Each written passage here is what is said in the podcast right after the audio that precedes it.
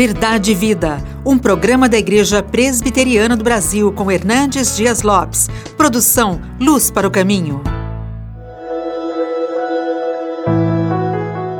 Com quem comparareis a Deus? Ou que coisa semelhante confrontareis com ele? O profeta Isaías, o profeta palaciano, chamado de profeta evangélico, no capítulo 40 do seu livro, a partir do verso 12 até o verso 31, traz para nós, com beleza rara, com eloquência magnífica, a majestade de Deus. E ele vai retratar diante dos nossos olhos, com perguntas retóricas, esta verdade magna do cristianismo que é a grandeza insondável de Deus. E ele então, no verso 18, levanta uma pergunta: Com quem comparareis a Deus? Ou que coisa semelhante confrontareis com ele? E no verso 25, o próprio Deus pergunta: A quem, pois, me comparareis para que eu lhe seja igual? Diz o santo. Então, de forma pedagógica, Isaías vai mostrar para nós a grandeza, a majestade de Deus, primeiramente em relação às coisas que foram criadas. E no verso de número 12, ele vai provar para nós que Deus é tão grande que ele é capaz de medir as águas na concha da sua mão, de medir os céus a palmos e de pesar o pó das montanhas em balança de precisão. Pense comigo no Pacífico, no Atlântico, no Índico, no Mediterrâneo, nos mares, nos rios, pois ele mede as águas na concha da sua mão. Pense comigo na extensão vastíssima do universo, com mais de 93 bilhões de anos-luz de diâmetro. E ele mede tudo isso a palmos. Pense comigo no peso quase incalculável aos nossos olhos das montanhas. E ele pesa o pó das montanhas em balança de precisão. Nesta linguagem tão bonita e eloquente, o profeta palaciano retrata para nós quão grande é o nosso Deus. Mas agora, ele vai mostrar como Deus é grande no que concerne ao seu conhecimento. E, novamente, com perguntas retóricas, ele enfatiza: quem guiou o Espírito do Senhor? Ou como o seu conselheiro o ensinou? Com quem ele tomou o conselho para que lhe desse compreensão? Quem o instruiu na vereda do juízo e lhe ensinou sabedoria e lhe mostrou o caminho do entendimento? De onde Deus tirou o conhecimento que tem? Com quem ele aprendeu a ciência? Quem foi o seu conselheiro? Em que escola ele estudou? Quem foi seus mestres? Quem lhe deu a saber o conhecimento da sabedoria, dos intrincados segredos do saber humano? E a pergunta é retórica porque Isaías está mostrando com isso que Deus é a fonte de todo o saber. Dele emana todo o conhecimento. Dele procede toda a informação. Ele é o dono do revelado e do oculto. Ele sabe as coisas que existem e as que ainda não existem. Ele sabe tudo. Ele a todos sonda, ele a todos conhece. Ele tem todo o saber, na sua extensão, na sua profundidade, desde a eternidade, passando pelo tempo. Tudo ele conhece, tudo ele sabe. Portanto, você pode concluir que Deus é incomparável em seu conhecimento. Você e eu temos um conhecimento fragmentado. Deus conhece todas as coisas. Você e eu temos um conhecimento limitado. Ele sabe tudo em todo o tempo, em todo lugar, sobre todas as coisas, sobre todas as pessoas. Ele é onisciente. Mas ainda, ele vai mostrar para nós a grandeza deste Deus, a majestade desse Deus, quando você olha para as nações da terra. Nos versos 15 a 18 desta obra, ele vai usar figuras muito fortes para mostrar a soberania de Deus, a majestade de Deus em relação às nações. Então, se você olhar para o passado, você teve grandes impérios, como o Império Egípcio, o, o, o Assírio, o Babilônico, o Medo-Persa, o grego, o romano. Se você olha hoje, você vê grandes nações, superpotências econômicas e militares, os Estados Unidos, China, Japão, Alemanha, França, Inglaterra, Brasil e tantas outras. E então o profeta vai dizer que Deus olha para todas essas grandes potências econômicas, militares, essas grandes potências tecnológicas e científicas, e considera todas elas reunidas como um pingo que cai num balde, como um pó numa balança de precisão, como nada, como menos do que nada, como um vácuo. Esta é a grandeza de Deus.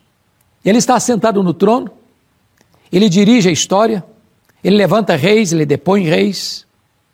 Ele pega o pobre e necessitado do monturo e o faz assentar-se entre príncipes. Ele dá vida, ele tira vida. Ele exalta, ele humilha. Ele dá vida, ele tem autoridade para ceifar a vida, tirar a vida. Ele é o Deus que governa, que reina. Ele tem as rédeas da história em suas mãos. As nações não tem poder para desafiar a Deus. Quantas nações poderosas ruíram, quantos impérios caíram? Pois Deus continua no trono. Ele é Deus, maior do que todas as nações.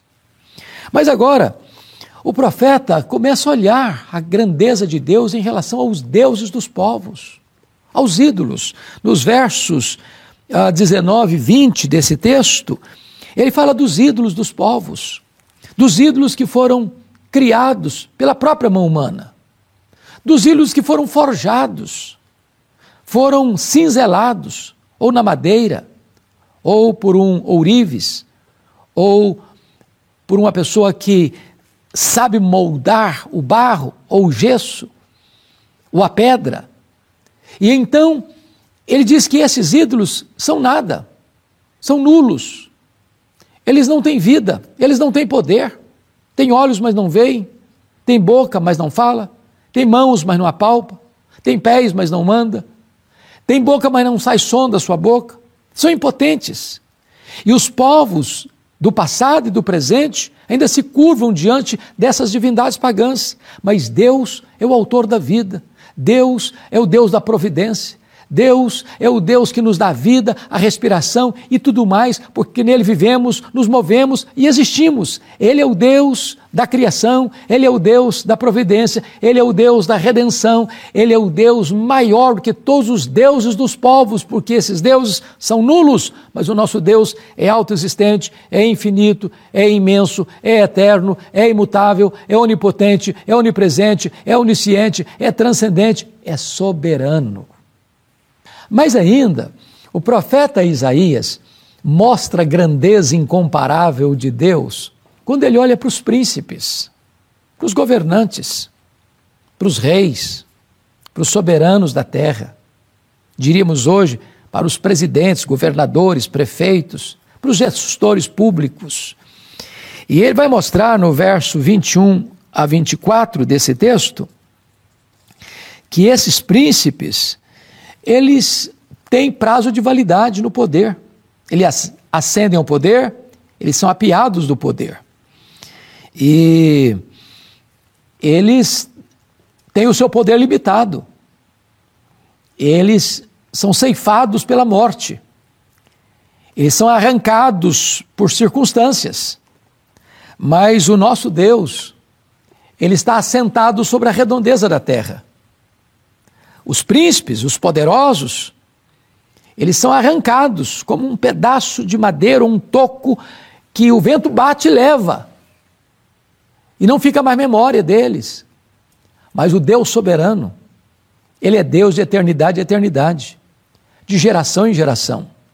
Nações se levantam, nações caem, reinos surgem, reinos desaparecem, reis poderosos levantam-se e apeiam do poder, mas o nosso Deus continua eternamente no trono. Ele reina, ele governa. Nunca jamais ele será apiado do poder, nunca jamais ele abdicou do poder. Ele é o soberano Senhor dos céus e da terra. Bom, diante desta grandeza majestosa de Deus, é que o profeta Isaías nos mostra que isso tem que refletir na nossa vida pessoal. Se Deus é isso mesmo, e Ele é, então eu posso estar fraco, abatido, exausto, cansado e até prostrado. Mas o Senhor me levanta, Ele faz forte ao cansado, Ele multiplica as forças ao que não tem nenhum vigor. Os jovens, os moços, de exaustos caem, mas os que esperam no Senhor renovam as suas forças, sobem com asas como águias, correm e não se cansam, caminham e não se fatigam.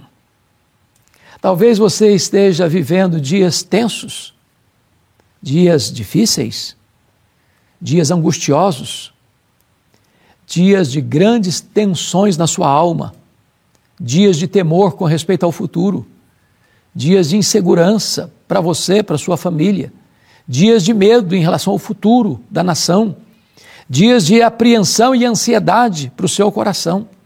Mas eu quero lhe dizer que o nosso Deus reina, que o nosso Deus é todo-poderoso, ele é majestoso e ele pode agora mesmo levantar você do pó ele pode erguer você das cinzas, Ele pode enxugar as suas lágrimas, Ele pode cicatrizar as suas feridas, Ele pode curar a sua dor, Ele pode perdoar os seus pecados, Ele pode romper as suas algemas, Ele pode fazer de você alguém completamente remoçado pelo poder do seu espírito. Assim como Ele pega uma águia que está já talvez com as penas enferrujadas, com as garras enfraquecidas, com o bico já sem força e vigor, e renova as forças da águia para ela subir você também pode agora, nas asas do Espírito, subir. Você pode correr a carreira cristã, você pode caminhar nas veredas da justiça e ser uma pessoa completamente fortalecida pelo poder de Deus.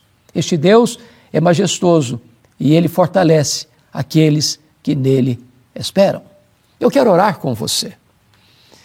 Eu quero rogar a Deus que ele venha e balsamize a sua cabeça com o óleo fresco do Espírito, que Ele aplica o óleo de Gileade no seu coração, trazendo bálsamo, consolo, conforto, a serenidade, a segurança de que Ele está no trono e Ele pode tomar conta da sua vida e conduzir você em triunfo. Ore comigo. Querido Deus, nossa gratidão pela tua palavra, nossa gratidão pelas verdades eternas que emanam das Escrituras. E eu te peço, Deus, que tu apliques esta palavra consoladora ao coração de todos aqueles que nos assistem agora. Assim oramos, em nome de Jesus. Amém. Verdade e Vida, com Hernandes Dias Lopes, um programa da Igreja Presbiteriana do Brasil, produção de Luz para o Caminho. Luz para o Caminho, o Evangelho de Cristo através da mídia.